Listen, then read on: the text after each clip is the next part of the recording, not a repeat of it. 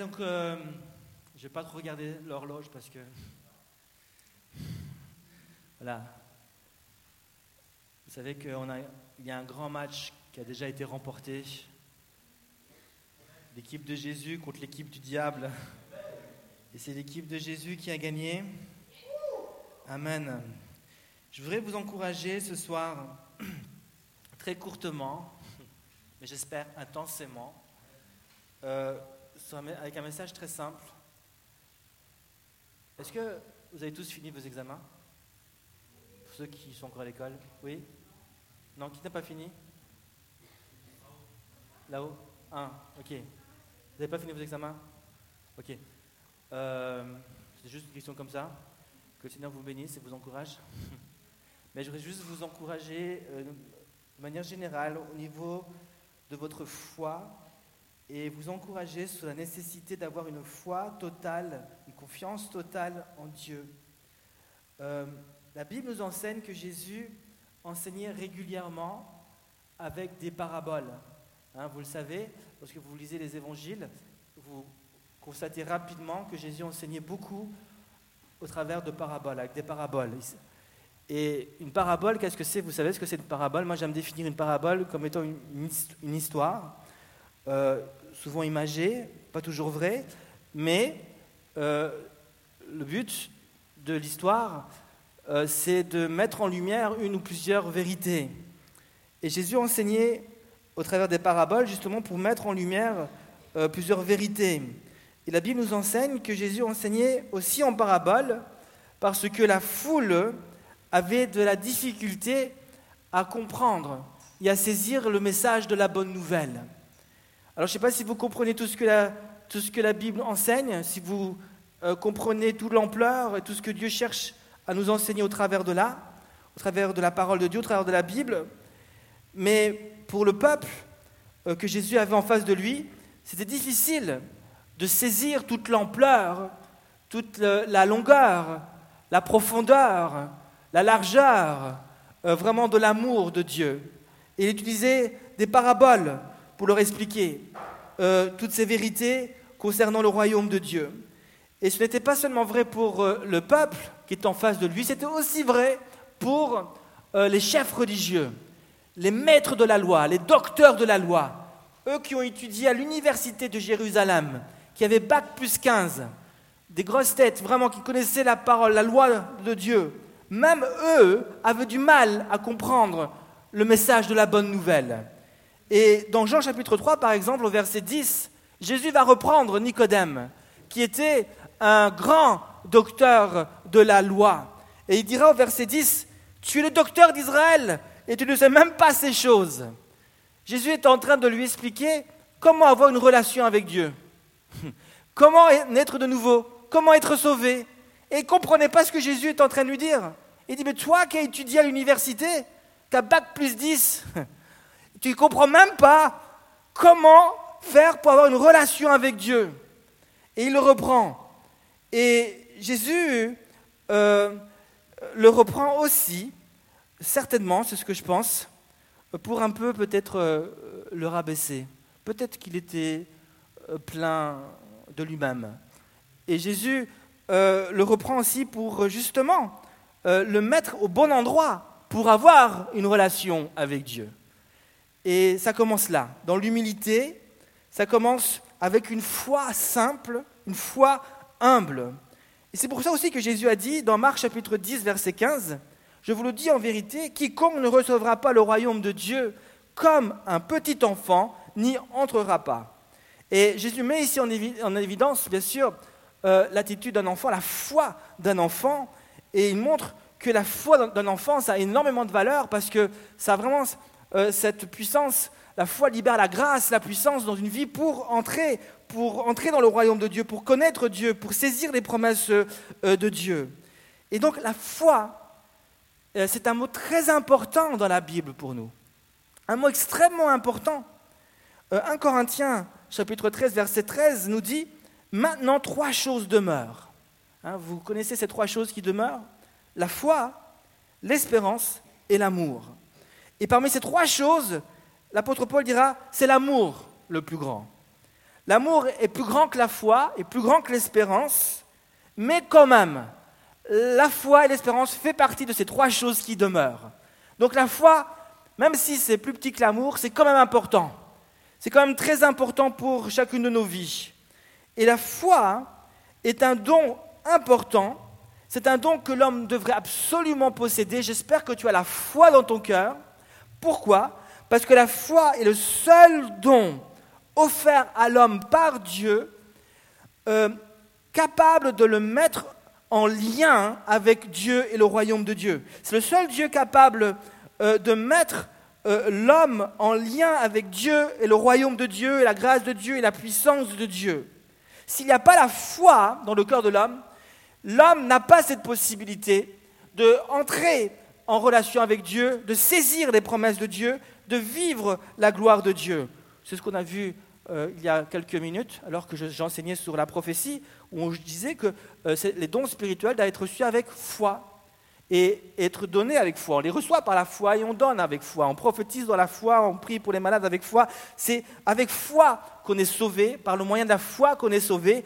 Et la foi, c'est le seul don qui est capable de nous mettre en lien avec ce qui est surnaturel. Dieu est surnaturel. Voilà pourquoi je dis avec ce qui est surnaturel. Parce que Dieu est surnaturel. Et chaque jour, nous avons le privilège de marcher dans le surnaturel. Tu sais pourquoi? Parce que Dieu est surnaturel et Dieu est en toi. Et quand tu te lèves, Dieu est en toi. Et quand tu marches, il est encore en toi. Il habite en toi. Et tu marches chaque jour dans le surnaturel. Et chaque jour, tu as l'opportunité de vivre le surnaturel. Est-ce que tu savais ça? Chaque jour, tu as l'opportunité de vivre quelque chose de surnaturel. Euh, aujourd'hui, euh, j'ai juste vu une femme qui a été délivrée. J'ai juste vu une femme qui a été remplie du Saint-Esprit. J'ai eu l'occasion de voir des gens qui ont prophétisé et qui ont été bénis. Euh, voilà, j'ai eu l'occasion de, vivre ce genre de choses. Mais ça, c'est normal pour Dieu. Et c'est rien. Mais vous-même, vous avez la possibilité de vivre euh, le surnaturel et d'entrer dans les choses que Dieu a prévues pour vous. Mais par la foi. Maintenant, récemment, j'ai dit lors d'un culte du matin euh, que le Saint-Esprit, si la foi, c'est le lien qui nous met en relation avec Dieu, le Saint-Esprit est la seule personne euh, qui a reçu cette mission, ou plutôt la seule personne euh, qui est capable aussi de me mettre en lien avec euh, Dieu qui est dans le ciel.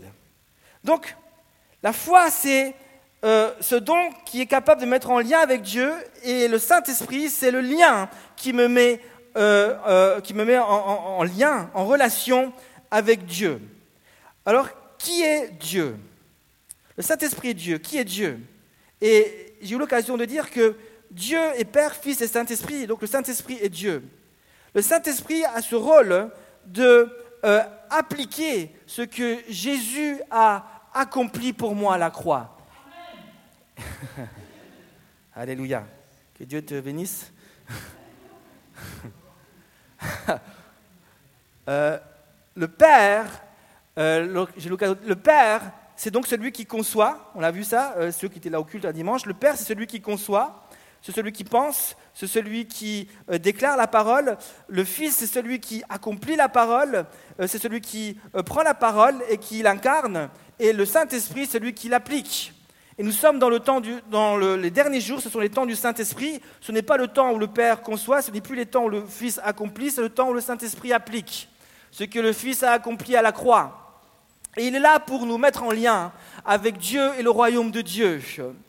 Mais si le Saint-Esprit est le lien entre l'homme sur la terre et Dieu dans le ciel, la foi est indispensable pour que je puisse vivre les promesses de Dieu.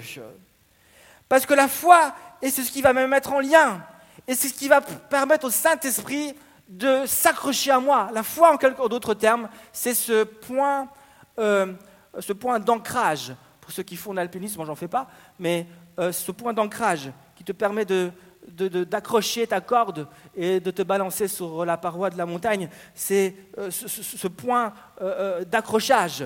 Et la foi, c'est un peu ce point d'ancrage pour le Saint-Esprit, qui vient et qui arrive à s'accrocher et te mettre en lien avec les choses de Dieu. Et c'est pour ça que la foi est très importante.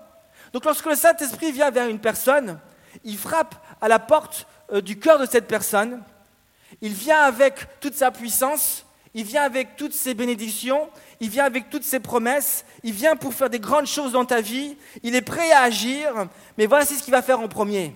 Il va regarder s'il y a la foi. S'il n'y a pas la foi, le Saint-Esprit ne peut rien faire. Il vient avec toute sa force, il vient avec toute sa puissance, il vient avec, euh, avec, euh, avec toutes sortes de choses qu'il veut faire pour toi. Mais s'il n'a pas la foi, toutes ces choses-là, tu ne pourras pas les vivre. Parce que la foi, c'est la condition pour vivre euh, les promesses de Dieu. Et c'est pour ça que la foi est tellement importante. Et c'est vrai que la grâce, c'est un cadeau, mais c'est un cadeau qu'on reçoit par la foi. Et nous avons besoin de la foi. La foi, c'est donc un don très important. Et je termine par euh, une dernière pensée. Le mot foi dans la Bible, c'est le mot pistis, pas pastis. Et ce, ce mot vient d'un, est dérivé d'un verbe, toujours dans le, texte, dans le grec, qui est donné en français persuader. Et c'est pas pastis, hein, j'ai dit. Et la foi, euh, quelque part, euh, c'est c'est lorsque Dieu me persuade que la parole est la vérité. Euh, lorsque Dieu me persuade, c'est le fruit de cette persuasion. Persuasion. Persuasion. Il me persuade. Il cherche à créer en moi une transformation, il cherche à créer en moi une transformation pour que je puisse changer et adhérer et croire à ce qu'il dit. C'est ça la foi. Et c'est pour ça que la Bible dit que la foi vient de ce que j'entends, ce que j'entends vient de la parole de Dieu. Parce que lorsque j'ouvre la parole et que je la lis, que je la médite, Dieu, au travers de sa parole, parole peut me persuader et cherche à me convaincre et cherche à gagner mon cœur. Et lorsque mon cœur est gagné, lorsque mon cœur est convaincu, il y a la foi qui naît dans mon cœur. Et Dieu désire nous persuader, désire nous convaincre qu'il est le seul et le véritable Dieu. Mais nous avons besoin de la parole pour cela. Nous avons besoin de méditer bien sur sa parole. Nous avons besoin de l'étudier et de la manger. J'étais vraiment, j'étais vraiment et je termine avec, cette pensée, avant qu'on soit trop dérangé. Euh, frappé. Hier, on a eu un cours sur l'islam, et puis on a eu une petite vidéo avec euh, cet imam qui euh, déballait tous les versets. C'est un gars qui connaissait mieux la Bible que certains chrétiens. Et j'étais frappé de, voir combien il connaissait les versets. Alors, il avait juste sélectionné certains versets. Parce qu'il y a d'autres versets qu'on pourrait lui dire, que j'aurais pu lui dire, mais j'étais juste frappé. Je me dis, mais ce gars-là, il connaît mieux la Bible peut-être que beaucoup d'entre nous, peut-être même mieux que moi. Et ça m'a vraiment interpellé. Je me suis dit, Seigneur, euh, j'ai juste une, j'ai eu une seule envie quand je suis rentré chez moi, c'est d'étudier la Bible. D'étudier la Bible. Et nous avons besoin d'étudier la Bible. Nous avons besoin de, la connaître, de la manger et de, la faire vivre en nous. Et c'est comme ça que la foi va naître. Et ce soir, je ne veux pas aller beaucoup plus loin, mais je voudrais t'encourager euh, vraiment à ouvrir ton cœur. La foi implique euh, qu'il n'y a pas de place pour pour, pour, pour personne d'autre que pour Dieu.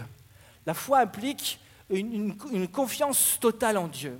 La foi implique que je, que, que, que je me sente que sur Dieu et je ne laisse pas la place au doute, je ne laisse pas la place à l'incrédulité. La foi euh, ne met pas en question ce que Dieu dit. Hein. Il y a certaines personnes qui reçoivent quelque chose de Dieu et la première réaction c'est Mais Dieu, est-ce que tu as vraiment dit ça? Est-ce que Dieu, tu veux vraiment que je fasse ça? Mais si ceci, mais si cela C'est directement des questions qui remettent en question ce que Dieu dit. La foi ne laisse pas la place au doute, à l'incrédulité, ou même à l'orgueil, ou ainsi de suite. Mais elle saisit ce que Dieu dit, et elle laisse toute la place à Dieu. Elle ne remet pas en question ce que Dieu dit, et elle le vit pleinement. Et Dieu veut créer en nous ce genre de foi, qui sera un point euh, euh, d'ancrage, d'accrochage, où Dieu va pouvoir s'accrocher à nous, et je vais pouvoir m'accrocher à lui, et là je vais pouvoir vivre ses bénédictions. J'aimerais vous encourager à, développer ce genre de foi, alors que nous sommes bientôt, nous sommes déjà en été, euh, l'école pour certains c'est fini, bientôt ce sera les vacances, il y aura un changement, peut-être tu seras livré à toi-même. J'aimerais t'encourager à continuer de nourrir ta foi et de ne pas faire n'importe quoi. Tu vas aller en vacances, c'est pas n'importe quoi. garde ta foi fondée sur la parole de Dieu. Hein. ne fais pas n'importe quoi. Ne va pas, si tu vas en vacances, euh, fais attention avec qui tu fréquentes. Ne commence pas à aller avec n'importe qui. Hein. Euh, reste, reste, que Jésus soit toujours ton premier, ton premier amoureux. Hein. Ce n'est pas un amour de vacances. Que le Seigneur vraiment te bénisse. On peut juste prier ensemble Alléluia Jésus. Père éternel, je veux, je veux, je veux prier, Seigneur Jésus, pour chaque jeune ici. Et je veux demander de les bénir. Je veux demander de les toucher, Seigneur Jésus. Je veux demander, Seigneur Jésus, de euh, les, juste les remplir, juste, juste venir à leur rencontre. Tu viens, Saint-Esprit, encore ce soir, tu frappes à la porte de notre cœur et tu regardes s'il y a la foi. Tu regardes s'il y a euh, ce point euh, d'ancrage. Tu regardes s'il y a ce point d'accrochage. Tu regardes s'il y a cette foi sur laquelle tu vas pouvoir t'accrocher.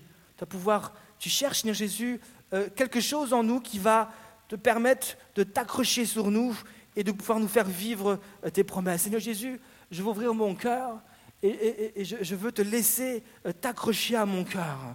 Saint-Esprit, viens, souffle et agis dans mon cœur, agis dans mon pensée, agis dans mon cœur.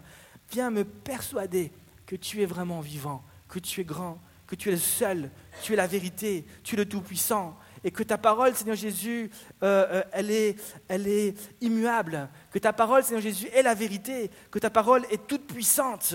Seigneur Jésus, je, veux, je veux le croire et je ne le mettrai pas sans doute. Père éternel, Saint-Esprit, toi tu es le paraclétos. Tu es l'esprit de vérité. Ce n'est pas un homme, c'est toi, Seigneur Jésus. Euh, c'est l'esprit qui est le paraclétos. Et tu es là, Seigneur Jésus. Et tu souffles sur nous maintenant et tu libères en nous la grâce et la vie.